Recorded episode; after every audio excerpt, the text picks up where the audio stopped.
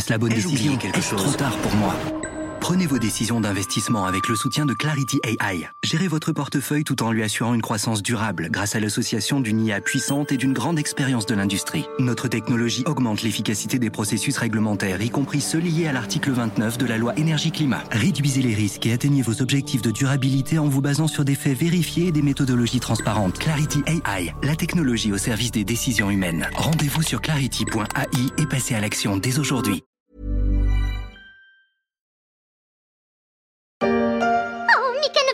Ses oreilles en entendant cette chanson d'anniversaire que je lui ai composée. Mini ah Mickey, qu'est-ce que tu fais ici, voyons Je ne regarde pas, mais c'est l'heure de recevoir ma surprise. Allons, allons, tu dois être patient. C'est fou ce qu'il est impatient ce Mickey malgré ses 94 ans. C'est vrai que c'est pas tous les jours qu'on fête son anniversaire, sauf que Mickey en a plusieurs. Le parc Disneyland Paris fête ses 30 ans et ça n'a pas été de tout repos.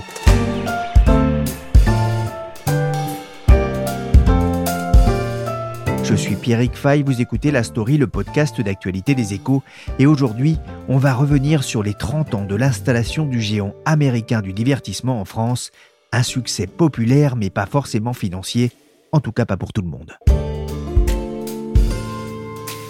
Bonsoir à toutes et à tous, bonsoir mesdames, mesdemoiselles, messieurs, bienvenue à Marne-la-Vallée. Vous ne rêvez pas, c'est bien le château de la Belle au que vous présente maintenant Gilles Lamado sur ses images en direct. Euh, une soirée tout à fait étonnante. Deux heures de direct le 11 avril 1992 pour l'ouverture du parc Euro Disney. TF1 avait mis les petits plats dans les grands avec une cérémonie animée par Jean-Pierre Foucault, accompagné du jeune David Hallyday. Il y avait du beau monde ce jour-là pour assister à ce moment très attendu par les fans du géant du divertissement américain, un public chanceux et des stars comme Cher, Tina Turner, The Temptation, le ténor José Carreras, Gloria Estefan ou encore Angela Lansbury, venue interpréter en avant-première une chanson du film La Belle et la Bête.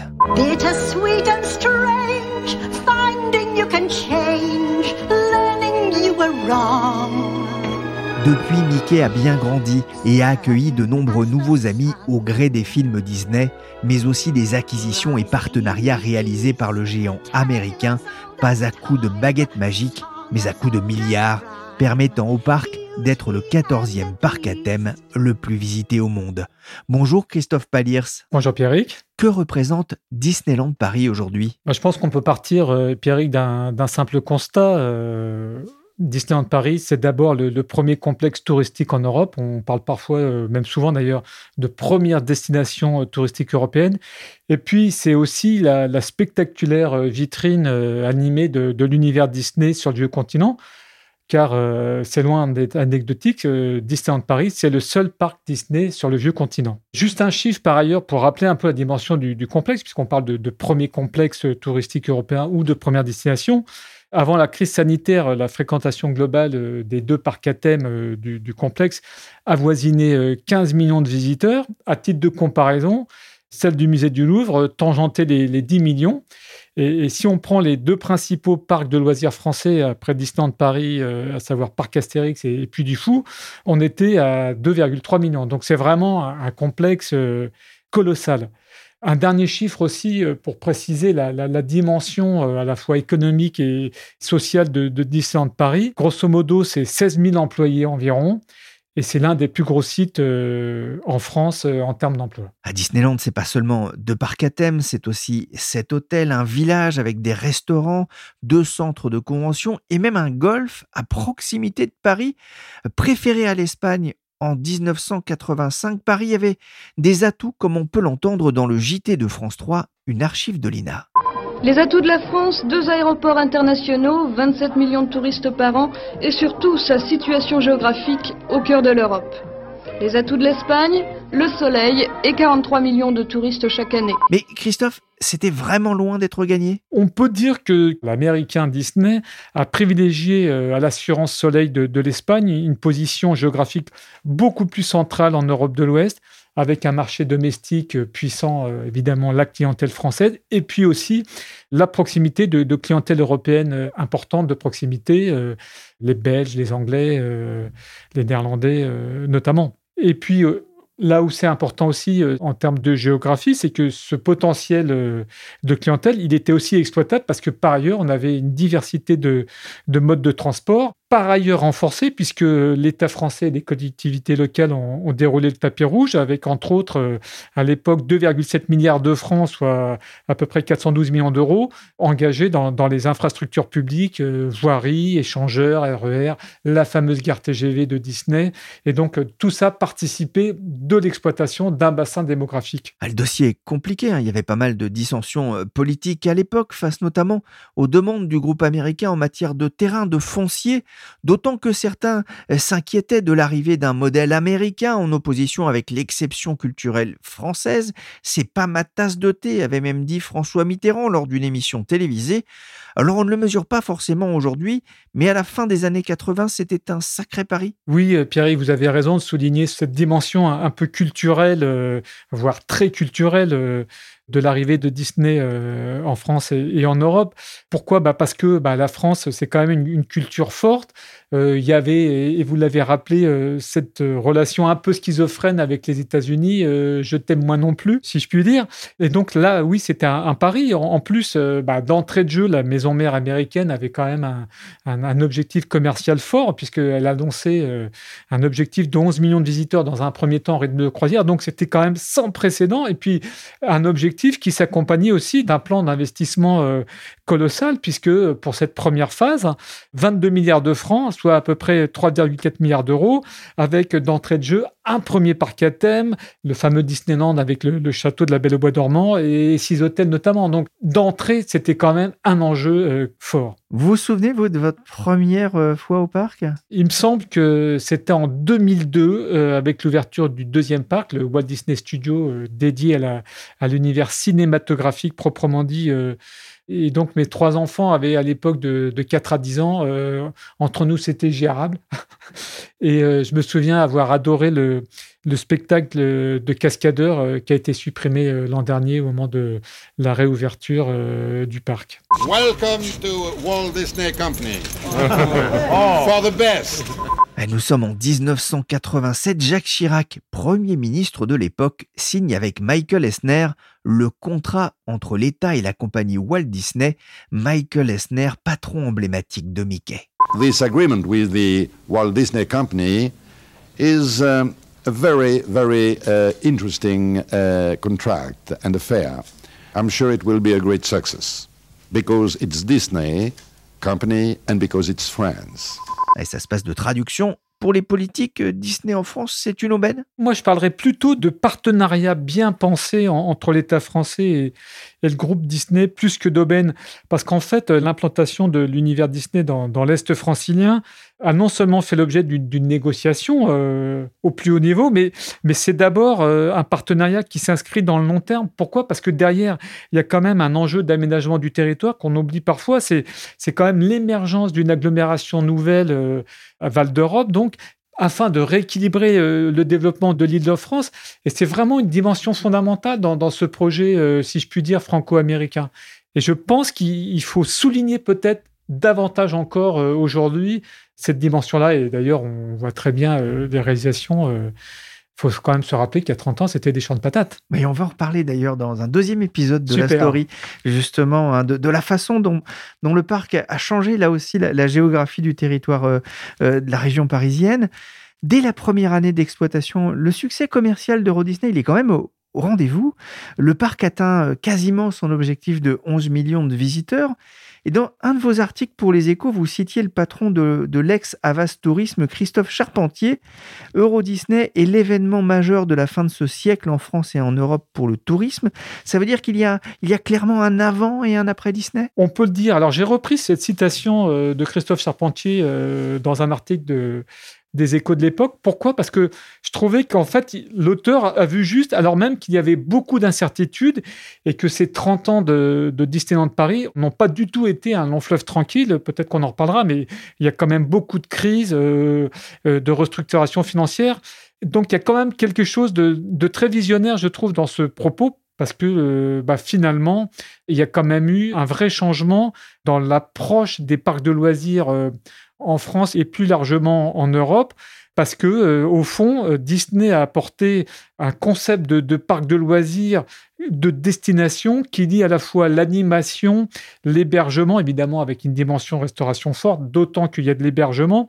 Et, tout ça fait qu'on a une espèce d'animation sur l'ensemble de l'année, parce que là où on l'oublie aujourd'hui, c'est que c'est Disney qui a apporté cette idée de l'ouverture des parcs. Euh, alors évidemment Halloween parce que c'est l'univers américain, mais il y a aussi Noël. Et cette recette-là a été reprise par les grands parcs français. Euh, parc Astérix, euh, Futuroscope, tout comme on a repris cette dimension, euh, si je puis dire, euh, je suis désolé, j'ai utilisé un mot américain, resort, c'est-à-dire on est sur, avec un complexe d'aménagement, d'hébergement avec l'hôtellerie, parce que Disney arrive d'entrer avec ses six hôtels, et cette idée de combiner l'animation et l'hébergement, a été reprise par les autres parcs euh, français, y compris euh, des, parcs animaliers. Je pense notamment à, à Beauval, puisqu'à Beauval, on a de l'hébergement et c'est pas que le zoo, si je puis dire, euh, stricto sensu. On est vraiment sur de la destination. On reste sur place un, deux, voire trois jours pour des clientèles évidemment plus lointaines.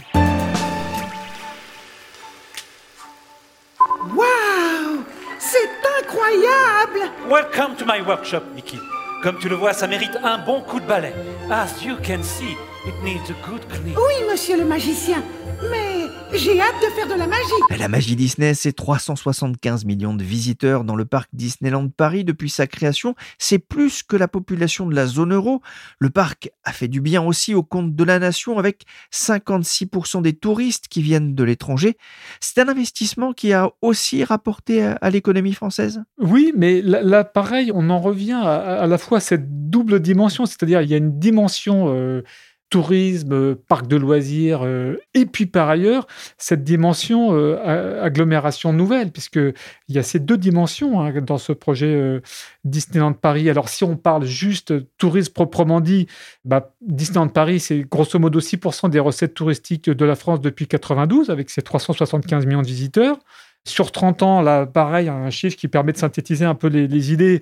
On est quand même sur une contribution à l'économie nationale de 84,5 milliards d'euros. Et, puis, si je reviens à cette dimension aménagement local, Disneyland Paris, c'est euh, grosso modo 63 000 emplois avant crise sanitaire.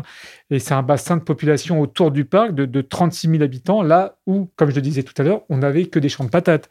Donc, évidemment, il y a un enjeu. Euh, qui a été finalement euh, relevé à tout point de vue euh, pour euh, l'économie nationale. c'est une belle histoire un peu à la Disney, hein, j'ai envie de dire. Il y a une, part de, rêve et d'émerveillement hein, aussi quand on voit ce qui a été réalisé. Et cette histoire n'est pas finie.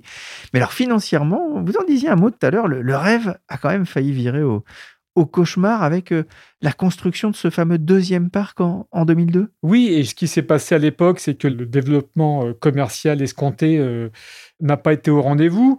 Alors, il y a plusieurs raisons. C'est d'une part, ce Walt Disney Studio euh, avait manqué d'attractivité parce qu'on était sur une première phase avec euh, un nombre d'attractions limitées. Et puis par ailleurs, on, l'oublie, mais Disney n'a pas eu la réussite euh, à, à certains moments. C'est que l'ouverture du parc, du second parc en 2002, elle intervient quand même dans un complexe extrêmement compliqué. N'oublions pas 2001, éclatement de la bulle Internet et malheureusement les dramatiques événements du 11 septembre qui ont bouleversé quand même le contexte économique et géopolitique. 2003, nouveau choc, épidémie de SRAS, déclenchement de la guerre en Irak, bref, tout ça pour dire que ce deuxième parc qui aurait dû être ouvert dans les années 90, bah, il y a eu un, peu la scoumoune. Alors, pourquoi ce décalage dans le temps Et ça permet de faire un petit retour en arrière sur l'économie et l'histoire financière de Disneyland Paris, d'Euro Disney, la, maison, enfin la société qui porte le parc. C'est que en 94, il y a déjà une première restructuration financière. Pourquoi? Bah Parce que Disney, même s'il y avait un succès commercial, avait de lourds investissements, enfin Euro Disney avait de lourds investissements à supporter, une lourde dette. Et donc, d'entrée de jeu, bah, le modèle économique, il était quand même quelque peu chahuté et ça va durer longtemps, puisque donc 94, restructuration financière, 98, 2004, donc ça c'est celle qui est liée à l'ouverture du deuxième parc, et puis encore 2015, et puis c'est pas fini, puisqu'en 2017, finalement, Disney finit par lancer une OPA pour retirer sa société filiale Euro Disney de la bourse. Et là encore, pour la sortir de l'ornière, parce que on voit bien sur 30 ans, bah, ça n'a pas été un long fleuve tranquille, parce que de temps en temps, ça fait du bien de regarder un peu dans le, dans le rétroviseur pour regarder ce qui s'est passé. C'est quand même 30 ans où il y a eu plein de crises au fond. Oui, beaucoup d'investissements, 9 hein, milliards d'euros euh, sur la durée. Euh, Absolument. Avec des redevances aussi à, verser euh, à Walt Disney Company qui ont pesé là aussi. Oui, absolument. Très, très bonne remarque, Pierre. Effectivement, le, le, modèle économique de la société Euro Disney était un, peu biaisé parce que Euro Disney avait d'importantes royalties à, reverser à société cotée. Hein, c'est pour ça que certains petits actionnaires râlaient, avaient d'importantes royalties à reverser à Disney. Pourquoi D'abord pour entre guillemets, la gérance du complexe, et puis aussi pour tous ces royalties, pour ces licences de, marques, de personnages.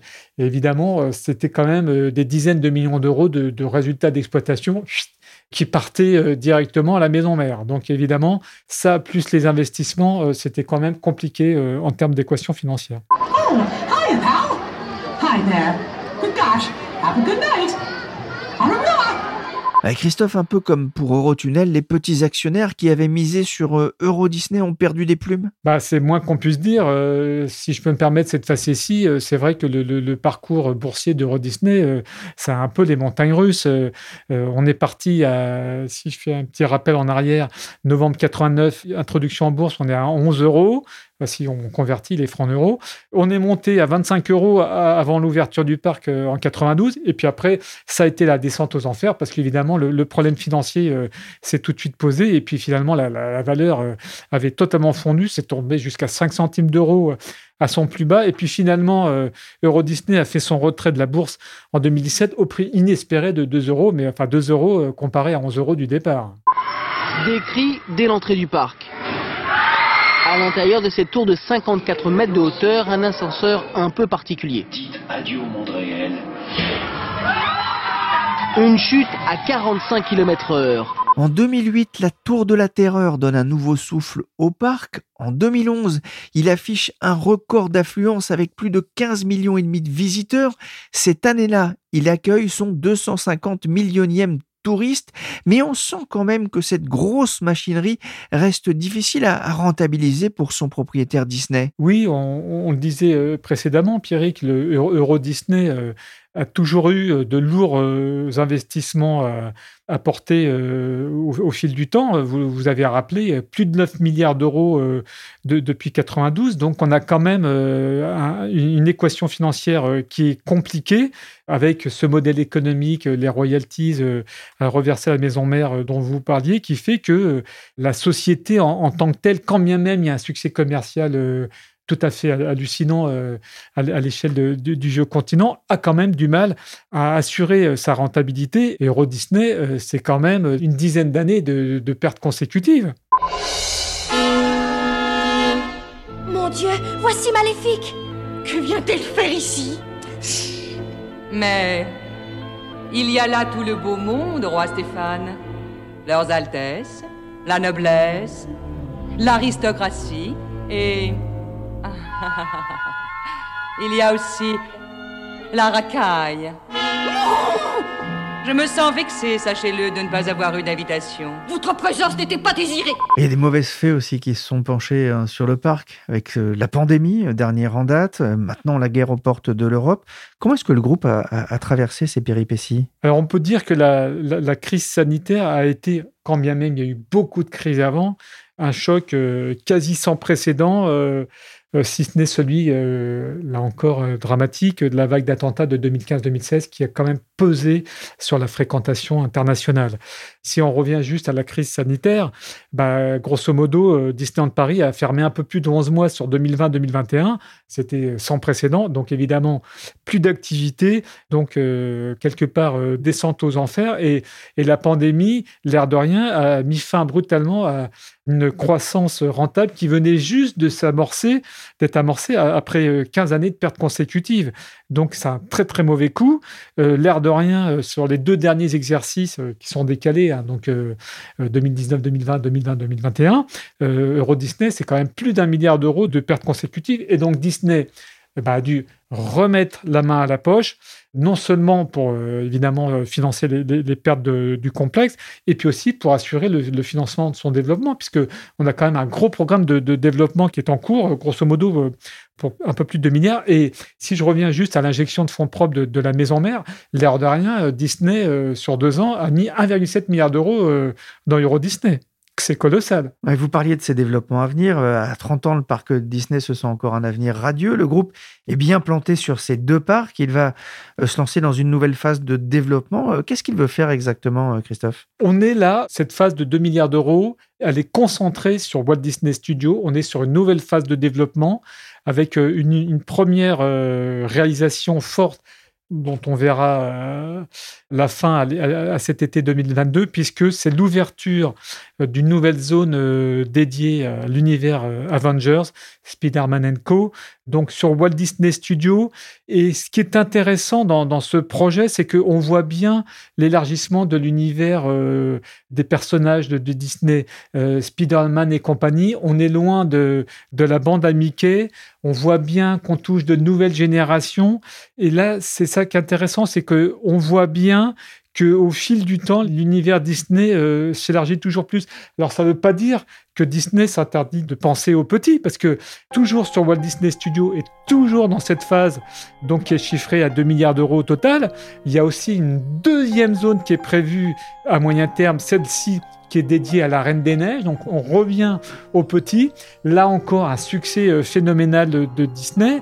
Et c'est pas fini puisqu'il y a une troisième zone qui est prévue, celle-ci euh, consacrée à l'univers de Star Wars. Et là encore, on voit l'élargissement de l'univers euh, des personnages de Disney au cours de la dizaine d'années écoulées. Il reste de la place pour imaginer le futur troisième parc? Bien entendu bah, déjà, il faut quand même rappeler que ce troisième parc, il, fait partie de, la fameuse convention entre l'État français et, Disney. Donc, euh, c'est quelque part dans l'agenda.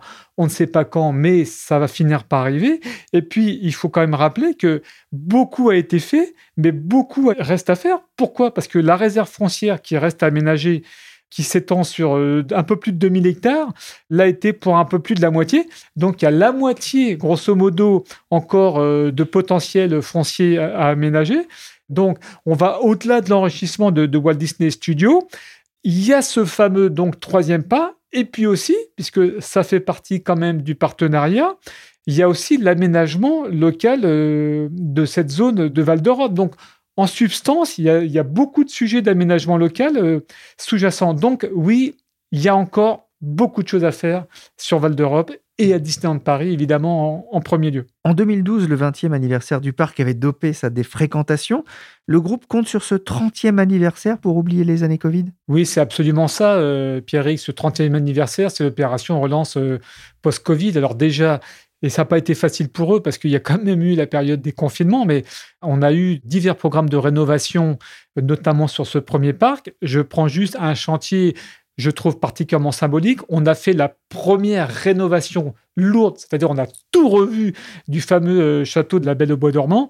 Et puis donc évidemment, il y a euh, ce nouveau booster d'activité euh, sur Walt Disney Studios avec la zone Avenger. Et puis là aussi, il y a quand même une dimension, tout à l'heure on parlait d'hébergement, qui est conséquente, c'est que le programme de rénovation des hôtels est en voie d'achèvement cette année il y a quand même eu une réalisation forte. Et là, je reviens au phénomène Avengers, euh, Marvel, euh, qu'on évoquait tout à l'heure, avec euh, le premier hôtel Marvel réalisé dans le monde, avec la transformation, la thématisation de, l'ex-Disney Hotel New York, qui était un, hôtel historique du parc.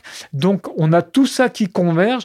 Et tout ça doit évidemment contribuer à relancer la machine avec une interrogation, l'impact de malheureusement la guerre en Ukraine, avec derrière toute cette dimension économique, sociale dégradée. On parle beaucoup du retour de l'inflation, la problématique du pouvoir d'achat. Donc c'est effectivement le point d'interrogation aujourd'hui euh, pour Disney. Mais si on revient juste avant la, guerre en Ukraine, le parc avait vraiment repris sa dynamique en ce début d'année. Après, pour la suite, je reste euh, prudent. Merci Christophe Palir, ce journaliste aux échos. La story s'est terminée pour aujourd'hui. Cette émission a été réalisée par Willy Gann, chargé de production et d'édition Michel Varnet. La story est disponible sur toutes les applications de téléchargement et de streaming de podcasts comme Apple Podcast, Podcast Addict, Castbox, Spotify ou Deezer. Vous pouvez même demander à Alexa de lire le dernier épisode de la story sur Amazon Music.